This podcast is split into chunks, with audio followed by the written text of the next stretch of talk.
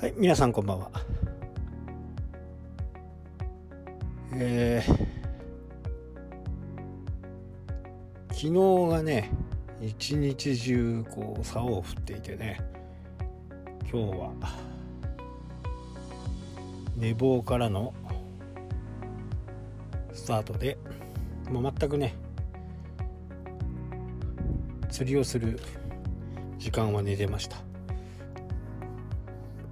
合計でね15時間ぐらい。うん。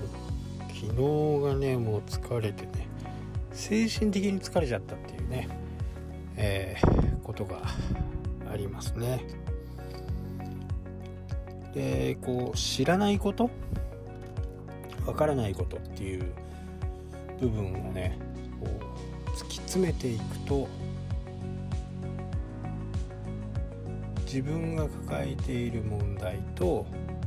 他の人が抱えている問題これブログとかねそういったもの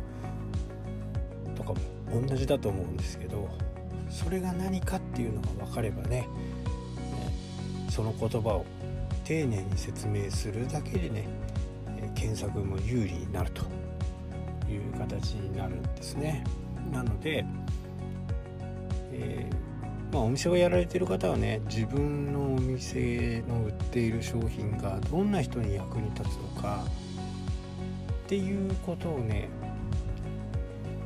まあ自分で想像するっていうのはやっぱりちょっと難しいんですよね。やっぱり人に聞くお客さんに聞く周りに聞くお客さんはどっちか言うとね日本人の場合はこう直接来てもねえー、本当のことを言わない。なので、えー、それを真に受けちゃうと大変なことになると。間違ったね、えー、ブログとかサイトのね構成になってしまう可能性があるんで。複数の人間に聞くっていうところがねこれジャンルがなるべく違う方がいい、えー、他人ね、アンケートとか、そういったところ、あとは親戚、あと友達、その中で共通する部分は何なのかっていうところですね。確かにアナリティクスとかを見ればね、どんなキーワードで来てるのかっていうのが分かりますけど、分かるだけでね、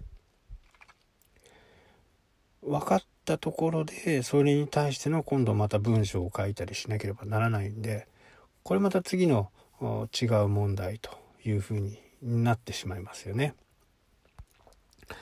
その辺をうまくね、えー、表現できるようにしていくという形にはやっぱり人からねいろいろ聞くとか試す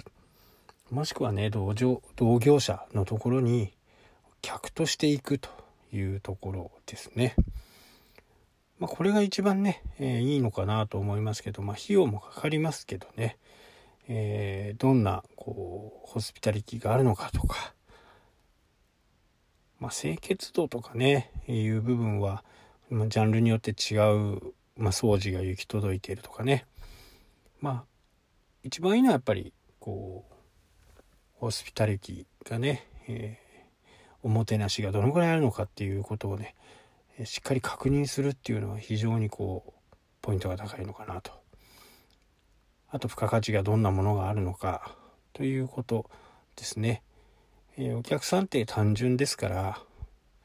他にないものがあればね